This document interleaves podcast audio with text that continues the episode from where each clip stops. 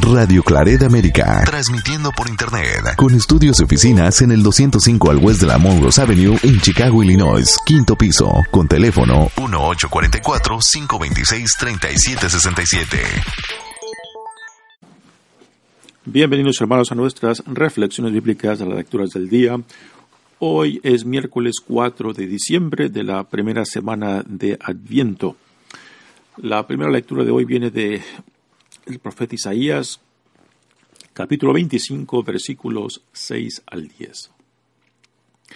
En aquel día el Señor del universo preparará sobre este monte un festín con platillos suculentos para todos los pueblos, un banquete con vinos exquisitos y manjares sustanciosos.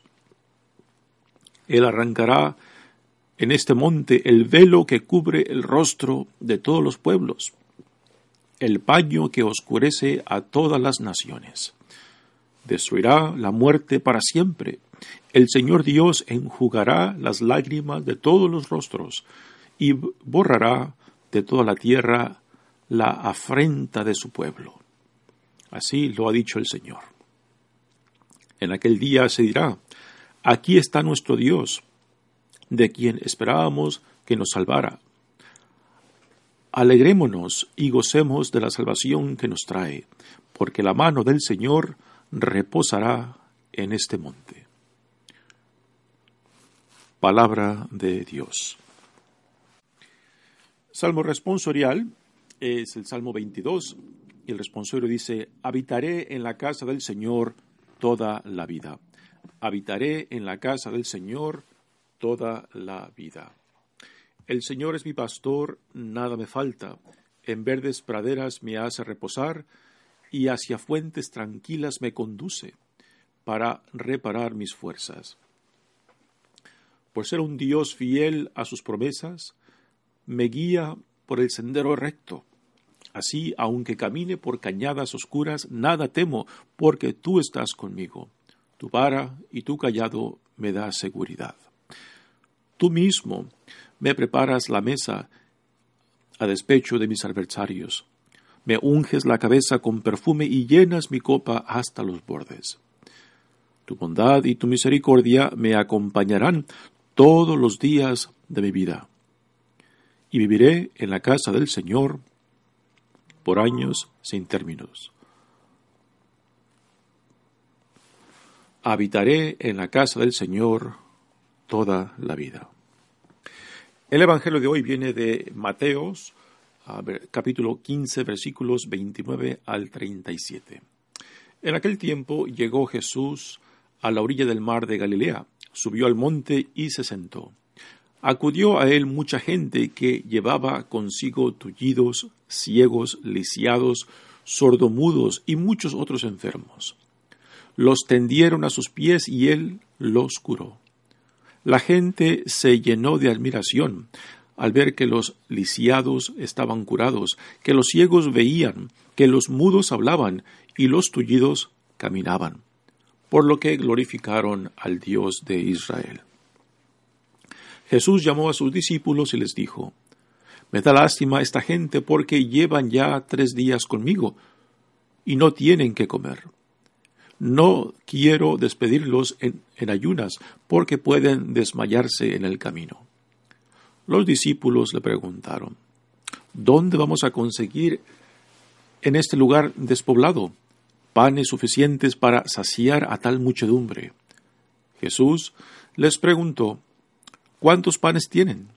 Ellos contestaron, siete y unos cuantos pescados. Después de ordenar a la gente que se sentara en el suelo, Jesús tomó los siete panes y los pescados, y habiendo dado gracias a Dios, los partió y los fue entregando a los discípulos, y los discípulos a la gente. Todos comieron hasta saciarse, y llenaron siete canastos con los pedazos que habían sobrado.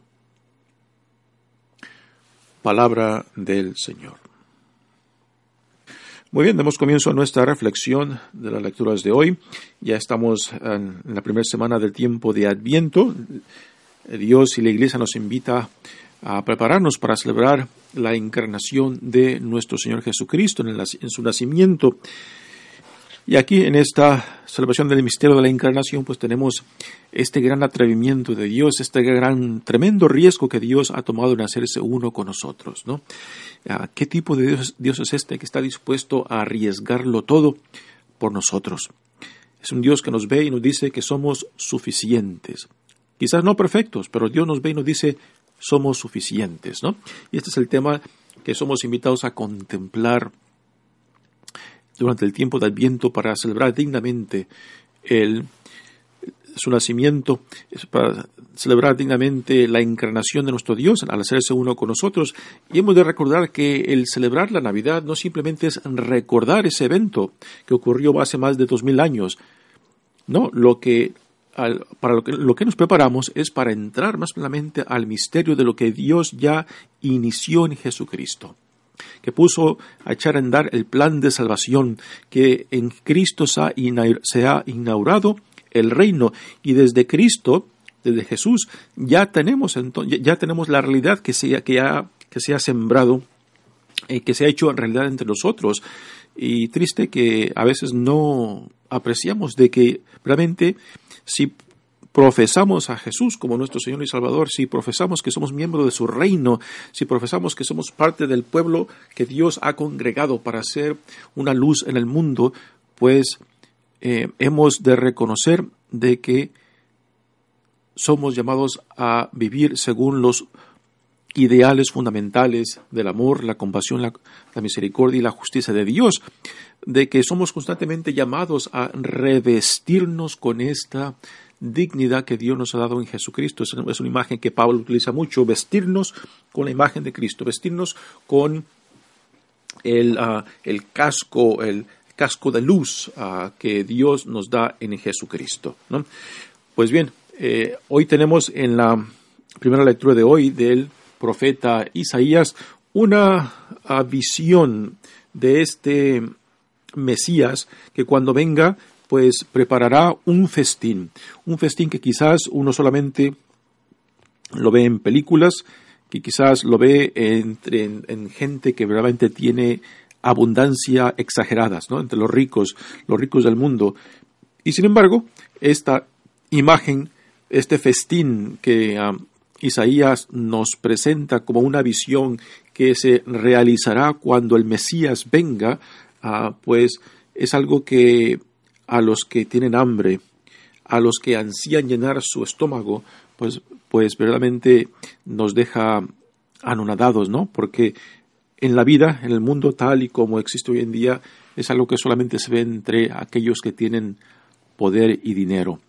Y Isaías dice, no, este, este festín Dios lo preparará para todos aquellos que estén dispuestos a recibir a este Mesías, a recibir esta visión que Dios está preparando, donde ah, reunirá a todas las naciones del mundo, a toda la creación del mundo, ¿no?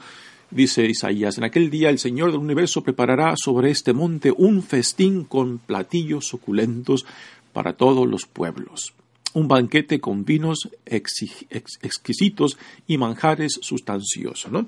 Así que en, este, en esta visión de, este festín, de esta cena, eh, Isaías la ve como un plan de Dios para, toda la, para todas las naciones del mundo, para toda la gente del mundo, y no simplemente para el pueblo ah, de Israel o para el pueblo judío.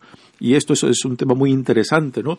porque a veces tendemos a, ser muy provinciales en la forma que, pensamos de que solamente nosotros, los cristianos los católicos, somos los privilegiados, ¿no? Y nos olvidamos que este privilegio de, reconocernos como hijos e hijas de Dios, ah, ciudadanos de este reino que Dios ha inaugurado en Jesucristo, viene con muchas responsabilidades, ante todo de que Dios nos ha, nos ha adoptado como hijos e hijas para ser instrumento de su gracia para que toda, toda la creación venga hacia Él. Así que la pregunta para nosotros es, cuando otra gente te ve, ¿cuál es la cara de Dios que tú reflejas? ¿Cuál es la imagen de Cristo que tú reflejas? Porque repito, el privilegio de llevar el nombre de cristiano, de discípulo de Jesucristo, implica una responsabilidad tremenda. de que soy llamado a dar un testimonio del Dios vivo, del Dios que se ha hecho uno con nosotros, del Dios que se las ha jugado con, por nosotros, del Dios que ha vencido la muerte y el pecado en la, en la resurrección. Y que cuando yo simplemente me enfoco en mi privilegio de la fe y no en la responsabilidad, pues quizás me pueda convertir en un obstáculo en vez de un sacramento, en vez de un instrumento, en vez de un puente, para que otros también puedan llegar a nuestro Dios, puedan reconocer a Jesucristo como eh, nuestro Salvador. ¿no? Así que esta visión que tiene Isaías de este festín es una visión universal, eh, ofrecida para todos los pueblos del mundo y no simplemente para unos cuantos. Dice, Él arrancará en este monte el velo que cubre el rostro de todos los pueblos. El paño que oscurece a todas las naciones. Bueno, ¿y a qué hace referencia este velo?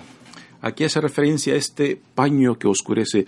Y quizás este, eh, podemos encontrar una posible respuesta en, um, en la primera carta de San Pablo a los Corintios, capítulo 13, versículo 12, donde dice, ahora vemos como en un espejo empañado, ¿no? otras versiones, otras traducciones de esta misma carta dice que ahora vemos como por medio de un velo, ¿no? Pero que cuando el Mesías venga, que cuando el Señor eh, regrese, veremos más claro. Ah, déjenles, les leo el capítulo 12 de este versículo 13 de la primera carta de San Pablo a los Corintios. Se dice, así también, en el, momento, en el momento presente vemos las cosas como en un mal espejo, o sea, empañados, o como, como si estuviéramos viendo por medio de un velo que está enfrente de los ojos. Y hay que adivinarlas, dice, hay que adivinar las cosas, pero entonces las veremos cara a cara. Ahora conozco en parte, pero entonces conoceré cómo soy conocido. Entonces conoceré cómo soy conocido. Así que eh, el profeta Isaías reconoce que, que alejados o separados de Dios, eh, vemos como por medio de un velo o vemos como en un espejo empañado y que no, vemos claramente y que vivimos como adivinando la realidad de las cosas, pero que cuando nos encontremos en presencia de Dios, en presencia del, Mesías, del enviado de Dios, entonces veremos con claridad. Y estas últimas palabras ah, de este dice, entonces conoceré cómo yo soy conocido, que el encuentro con Dios nos aclara la vista que podamos que empezamos a ver como Dios nos ve. Y esto tiene una tremenda repercusión porque cuando yo empiezo a, ver en mí lo que Dios ve lo que Dios ya ama, lo que Dios ya acepta, a pesar de mí mismo, a pesar de mis pecados, a pesar de mis imperfecciones, ¿no? Pues yo creo que es el comienzo de esta nueva vida que Dios nos da en Jesucristo. Cuando uno ah, empieza a aceptarse y cuando uno realmente, empieza a decir, soy suficiente, soy suficiente para, porque Dios me ama, soy suficiente porque Dios me acepta, ¿no? Y que el poder decirlo esto con convicción y con fe entonces es el comienzo de una nueva vida donde uno puede, puede empezar a aceptarse a sí mismo para poder construir sobre lo que Dios quiere ya construir. Que Dios no espera de que uno sea perfecto para amarte, de que Dios no espera de que tú seas un santo para amarte, de que tú, y Dios ya te ama, ya te acepta tal y como estás hoy en día. Y que es esta experiencia de que eres suficiente, que Dios te ve y te dice, eres suficiente aún como te encuentras hoy en día y que esa aceptación de Dios es lo que hace posible el deseo de ser una mejor persona, de realizar en ti mismo lo que Dios ya ve en ti, lo que Dios ya ama en ti, ¿no? Así que este remover este velo, este velo que Isaías menciona es por, por, la gracia de Dios empezar a ver como Dios ve, empezar a ver como Dios nos ve, empezar a, este, aceptar como Dios acepta, lo cual es el comienzo yo creo que del reino, el comienzo de la nueva vida que Dios nos da en Jesucristo.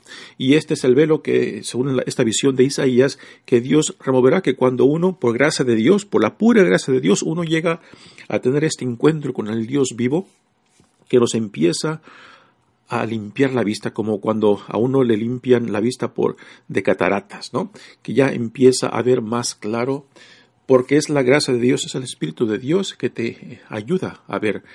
Y nos empieza a dar esta visión universal de toda la creación. Y que cuando uno se reconoce como Dios me reconoce, como Dios me ve y como Dios me acepta, pues uno empieza a ver la conexión que yo tengo con toda la creación. Uno empieza a ver de que yo estoy íntimamente conectado con toda la creación del mundo. Y, me hace ver esta conexión con el prójimo, con todos los seres humanos, que realmente soy un hermano, una hermana con ellos, y de que soy llamado a la hermandad con ellos, y de que soy llamado a ser un testigo de la presencia del Dios vivo entre ellos, para que también ellos lleguen a conocerlo a Dios y al conocerlo amarlo, y al amarlo servirlo, lo cual es nuestra vocación por excelencia de servir al Dios en el prójimo. Así que este, esta visión de Isaías es una visión que Jesucristo la entiende muy bien en sí mismo, porque eh, eh, Jesús en los evangelios eh, se identifica mucho, se identifica mucho con esta con el profeta Isaías, particularmente con la visión del siervo sufriente, la visión también del plan salvífico que Jesús tomó, tomó, para sí mismo, particularmente en el Evangelio de Lucas. Así que en esta visión ah, que, Isaías nos presenta, es algo que lo vemos plenamente reflejado en Jesucristo, porque Jesucristo se identifica mucho con el profeta Isaías, con la visión, con la visión del profeta Isaías. Y después continúa la lectura. Destruirá la muerte para siempre.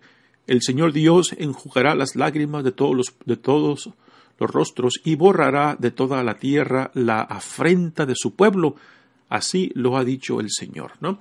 Pues aquí tenemos una alusión a, a la resurrección, aunque no es tan específica, pero se puede interpretar como, como esto, ¿no? Destruirá la muerte para siempre.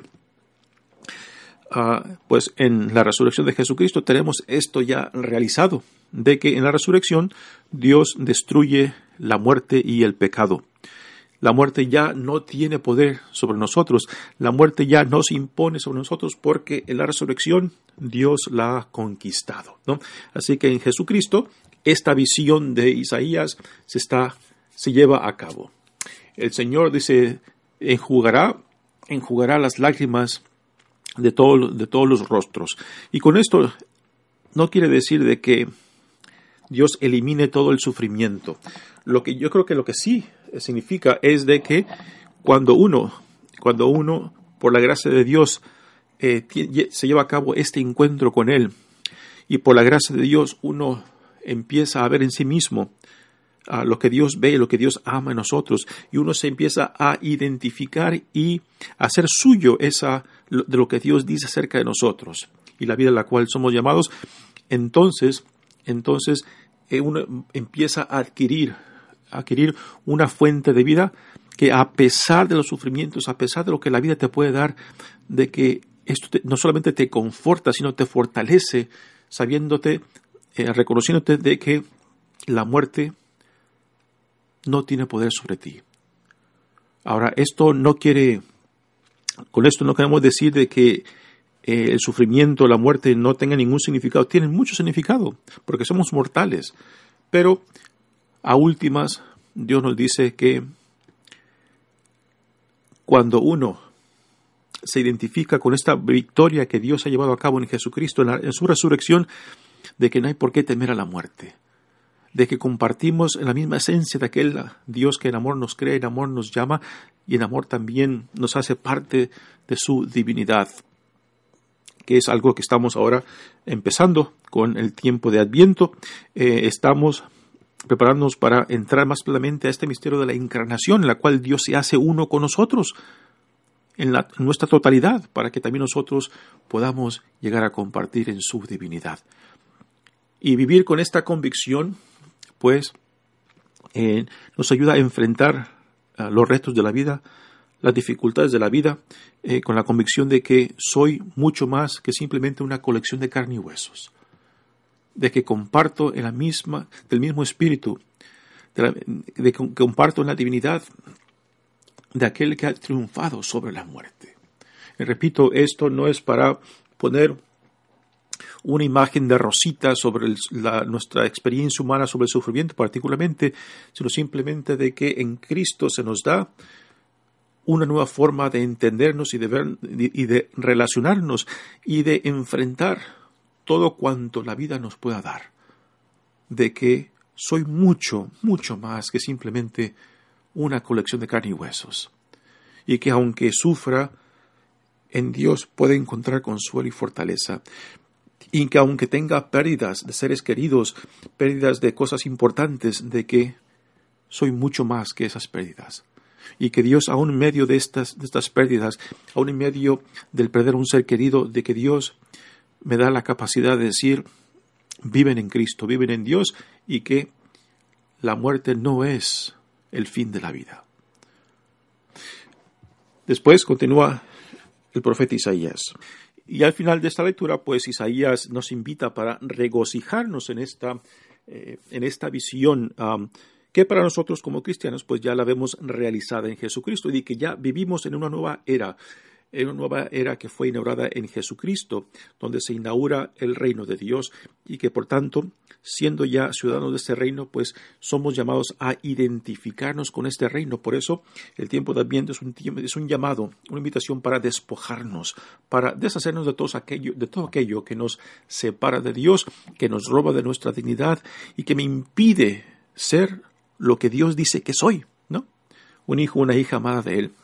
Pero aquí, aquí yo tengo que tener el deseo y la voluntad de identificarme con la voluntad de Dios, con la visión que Dios nos revela en Jesucristo, ¿no? Y es ahí cuando uno tiene que tomar las decisiones de despojarse de todas aquellas decisiones, acciones, em,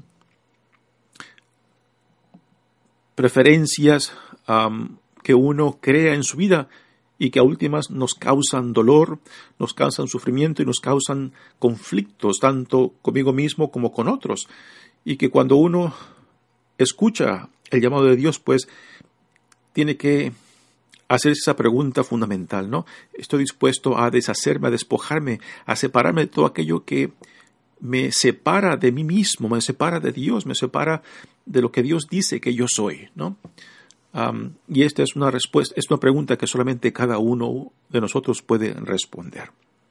Muy bien, pasemos ahora al Evangelio de hoy, que es una escena muy interesante, la escena de la multiplicación de los panes, eh, donde Jesucristo ah, está al pie de una montaña y ahí vienen y le traen una cantidad de enfermos, dice el Evangelio. Acudió a él mucha gente que llevaba consigo tullidos, ciegos, lisiados, sordomudos y muchos otros enfermos. Los tendieron a sus pies y él los curó. Así que la escena, uno puede imaginarse, ¿no? Cientos y cientos de gente que vienen a él. La gente ya han escuchado, escuchado acerca de Jesucristo, Jesús el Nazareno, Jesús en quien, en quien habita el poder ah, de Dios, no solamente en palabras, sino también Ah, en la gracia que sale de él para sanar, ¿no? Y la gente, la gente que tiene gran necesidad, la gente que tiene ah, gran necesidad de ser sanada, y para aunque ellos quizás solamente busquen la sanación física, lo que Jesús también busca, ante todo por encima de la sanación física, es la sanación de la relación con Dios. Lo que Jesús quiere darle no simplemente es eh, una sanación física o un pan que pueda calmar el hambre o la sed, eh, sino lo que busca es crear en ellos, ayudarles a ellos a ver que esta fuente de vida está en ellos porque Dios se las ha dado, ¿no? así que Jesús, Jesús primero atiende a esta muchedumbre, esta, a esta cantidad de gente que se lo han traído, se lo han traído, ¿no? Aquí, aquí significa, aquí hay, un, hay un, detalle muy interesante, ¿no? La gente le ha traído, le ha traído a Jesús a sus enfermos, ¿no? Y aquí se refleja mucho acerca de eh, cómo somos llamados a hacer a entrar en hermandad con otros, ¿no? De que si tú reconoces que Dios te ha visitado, de que Dios es bueno, de que Dios es generoso, entonces Dios te dice, ve y tráeme a otros. Eh, porque Dios eh, quiere que su gracia sea fructífera no, simplemente en ti, sino que por medio de ti también otros lleguen, lleguen este, a, a, conocer a Dios y a conocerlo, amarlo y al amarlo, servirlo. Pues aquí la gente que está trayendo a Jesús sus enfermos, pues son estos instrumentos. Son estos testigos, son estas manos de Dios, manos de, Dios que han traído a otros para que sean sanados, ¿no? Y aquí se refleja también nuestra, nuestro servicio, ¿no? De que si hemos, si reconocemos que hemos sido sanados, de que hemos sido ah, reintegrados, pues Dios lo hace esto para después lanzarnos y traer a otros a Él. Y traer a otros a Él, ¿no? Ah, pues aquí la gente le trae a sus enfermos y Jesús los atiende y parece que pasa por lo menos tres días con ellos, eh, sanándolos, atendiéndolos, ¿no? Y después viene esta, esta parte que es muy interesante. Jesús llamó a sus discípulos y les dijo, me da lástima esta gente porque llevan ya tres días conmigo y no tienen que comer. Así que Jesús está muy atento a las necesidades y por necesidad se entienden no simplemente médicas, no simplemente de comida, sino también ah, de que puedan eh, regresar a sus hogares. Así que después de sanarlos, después de sanar a los enfermos, ahora Jesús está atendiendo la necesidad básica del alimento, ¿no? Y le pide a sus discípulos que les den de comer. Y es aquí cuando tenemos esa reacción impresionante de los discípulos, lo cual yo creo que es una reacción muy humana que la tendríamos cualquiera de nosotros, ¿no? Ah, y cómo hemos de alimentar a tanta gente, ¿no? Eh, son muchos de ellos. Los discípulos le preguntaron, ¿dónde vamos a conseguir en este lugar despoblado panes suficientes para saciar a tal muchedumbre, ¿no?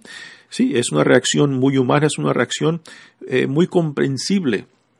Pero aquí los discípulos están viendo desde un, punto, desde un punto de vista muy diferente um, que el de, el de Jesús. Jesús ve desde el punto de vista de la abundancia de Dios, algo similar a la imagen, a la visión que Isaías tiene en la lectura, en la primera lectura de este festín, ¿no? Y la, la visión de, de, Isaías, pues, refleja un Dios de abundancia, que está dispuesto a alimentar, que está dispuesto a atraer y, y proveer para toda la humanidad. Pues igualmente aquí Jesús, Jesús, eh, el punto de vista desde el cual él ve, eh, tiene una imagen de Dios de la abundancia, ¿no? Abundancia en la gracia de sanación, abundancia en la gracia de alimentar, abundancia en la gracia de proveer. La visión del reino a la cual todos aquellos que lo escuchan son invitados eh, para que descubran dentro de sí mismos esa fuente de vida que Dios nos quiere dar por medio de su Hijo amado Jesucristo. Así que los discípulos ven desde un punto de vista diferente que del de Jesús. Los discípulos aún todavía no comprenden y no conocen esta abundancia de Dios. Y solamente pueden ver pequeñas posibilidades y por eso dicen, ¿y de dónde vamos a conseguir tanta cosa? Y Jesús les dice, ¿cuántos panes tienen? Ellos contestaron, siete y unos cuantos pescados. Aquí eh, hemos de, recordar que los números siempre son, tienen un, significado eh, simbólico ah, muy diferente a simplemente hacer un número, ¿no? El número 7 es un símbolo, es un número que, simboliza la perfección. Así que cuando uno escucha el número 7 en las escrituras, Sagradas Escrituras, pues ya sabe que esto apunta a algún sentido de la perfección, ¿no? Así que hay siete panes, eh, que significa abundancia, que significa grandeza, que significa perfección. Y unos cuantos pescados, ¿no? Así que Jesús ordena a la gente que es a que se siente, ordena a la gente que se siente y después empieza toma los pescados, da gracias a Dios, los bendice y después los empieza a dar a los discípulos y los discípulos lo, dan a la gente. Este proceso de, de dar es muy interesante. Dios nos da para que después nosotros demos a otros, ¿no? Aquí hemos de hacer hincapié en esto, de que todo lo que viene de Dios nunca, nunca es simplemente para mí.